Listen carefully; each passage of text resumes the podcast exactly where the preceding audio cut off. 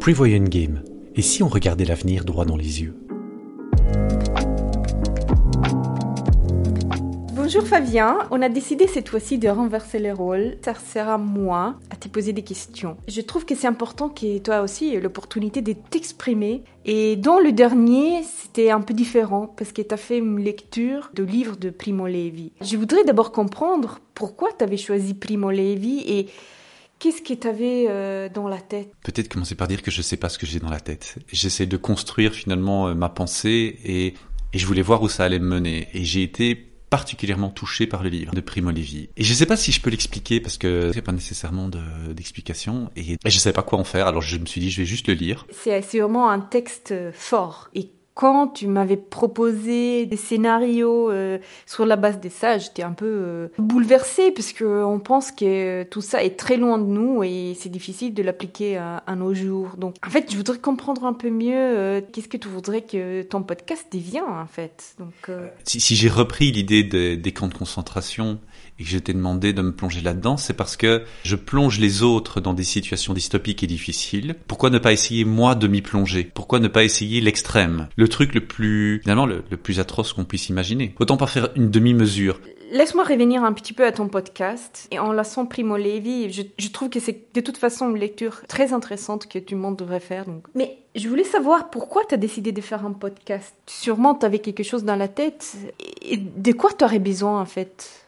Le podcast, je crois que je l'ai choisi par facilité. C'était une façon de me faire connaître, mais je préférais avoir très peu de monde qui s'intéresse à ce que je fais, mais qui s'y intéresse vraiment, que d'avoir 100 euh, 000 personnes qui m'écoutent euh, entre deux gorgées de tasse de café. J'ai envie de pouvoir toucher des gens et que ceux-là aussi puissent à un moment réagir et m'apprendre des choses. Et je crois que c'est peut-être ça mon, mon, objectif dans ce podcast, c'est que j'ai envie finalement de parler de choses qui sont pas faciles à aborder et d'apprendre des choses des autres, qui me racontent ce que eux perçoivent de tout ça, qu'est-ce que ça leur fait. Donc en fait c'est envie de communiquer, envie de parler, pas nécessairement un public énorme, mais d'avoir des réactions. Dis-moi si tu as reçu des réactions, la réaction des gens qui t'ont interviewé et la réaction des gens qui ont juste écouté tes podcasts.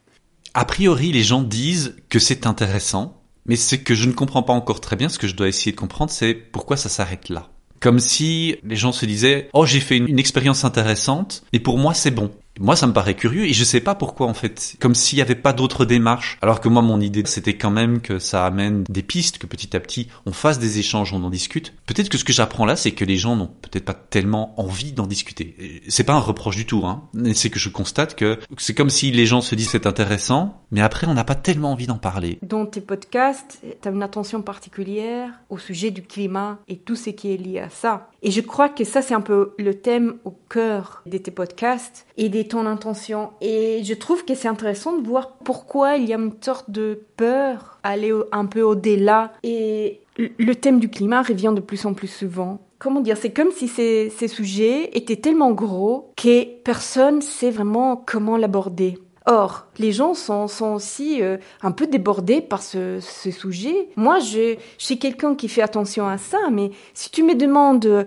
bah, qu'est-ce que tu fais dans ton quotidien ou qu'est-ce que tu pourrais faire, je peux dire j'essaye de manger bio, pas manger trop de viande, de faire le tri de ma poubelle et de ne pas utiliser trop de chauffage ou trop la voiture. Mais ça me semble tellement petit, c'est que je peux contribuer que voilà, je, je, suppose que les gens qui ont leur quotidien rempli d'activités, des enfants, euh, euh, qu'est-ce que tu en penses? En, tout cas, il y a quelqu'un qui m'avait dit "OK, ton podcast est intéressant, mais qu'est-ce qui m'apporte? Et ça m'avait un petit peu frappé, ça m'est resté en tête parce que je me suis dit "OK, les gens, ils aimeraient bien avoir des réponses. On est déjà tellement occupé à faire d'autres choses que bah, s'il faut prendre la peine d'écouter un podcast, on veut des réponses. Moi, je trouve ça dangereux parce que c'est un peu la recherche d'un messie. On, cherche le type qui va nous apporter euh, la réponse toute faite, comme si ça existait. Mais j'ai l'impression que c'est, effectivement ce que les gens cherchent. Ils sont déjà tellement débordés que hum, peut-être que la dernière chose qu'ils ont envie d'entendre, c'est qu'on leur redise encore que ce qu'ils font, c'est pas suffisant. En fait, quand je demande aux gens, quand je leur parle du climat, de, de l'écologie, tout ça, j'ai, j'ai jamais entendu personne dire euh, oh moi j'en ai rien à battre. Alors il y en a certainement hein, qui en ont rien à battre, mais euh, je veux dire, c'est pas vraiment un discours que j'entends beaucoup. Donc ils sont déjà dans une sorte de tension et dans une sorte peut-être de culpabilité à l'inaction. Et la dernière chose qu'ils ont envie d'entendre, je peux comprendre, parce que c'est ce qu'ils me disent, c'est c'est qu'on leur dise que ce qu'ils font c'est mal ou que c'est insuffisant ou que c'est de l'inaction.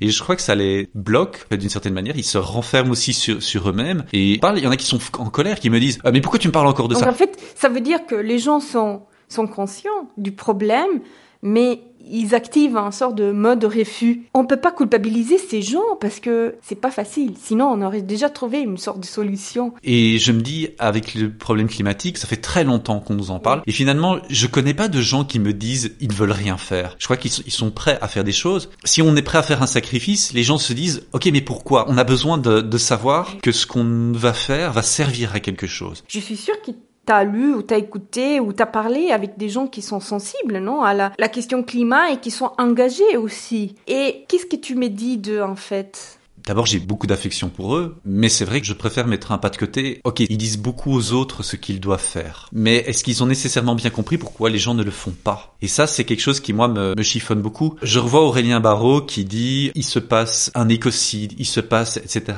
Et quand il s'adresse comme ça à son public, c'est comme s'il pensait que le fait de répéter quelque chose allait modifier le comportement des gens. La plupart de ces gens qui l'écoutent, ils disent pas « j'y crois pas ». En fait, ils sont déjà d'accord avec lui. Donc en fait, ils ne font que recevoir un message avec lequel ils sont déjà d'accord. Et je crois que quand on reçoit un message avec lequel on est déjà d'accord, la dernière chose qu'on a envie, c'est de se dire que c'est de ma faute. Et donc on finit par faire glisser ce message au-dessus de nous et de le reporter sur quelqu'un d'autre. Ce n'est pas moi, moi je fais ce que je peux, moi j'ai des contraintes, moi je dois me déplacer quand même, je dois aller travailler, donc ça doit être la faute de quelqu'un d'autre alors. C'est pas que le seul problème évidemment, mais à la base, il y a aussi un problème de narrative.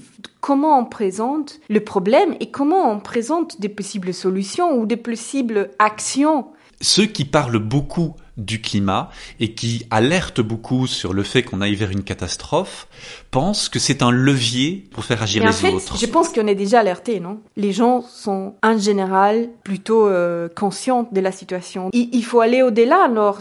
Qu'est-ce que tu penses? Je crois qu'on se focalise alors sur ceux qui n'auraient pas encore compris en croyant que c'est ça le problème. On se focalise sur les ultra riches parce qu'ils n'auraient pas compris. On prend l'exemple du joueur de foot qui comprend rien et on croit que c'est lui qu'on doit convaincre. Mais en fait, je crois que c'est marginal.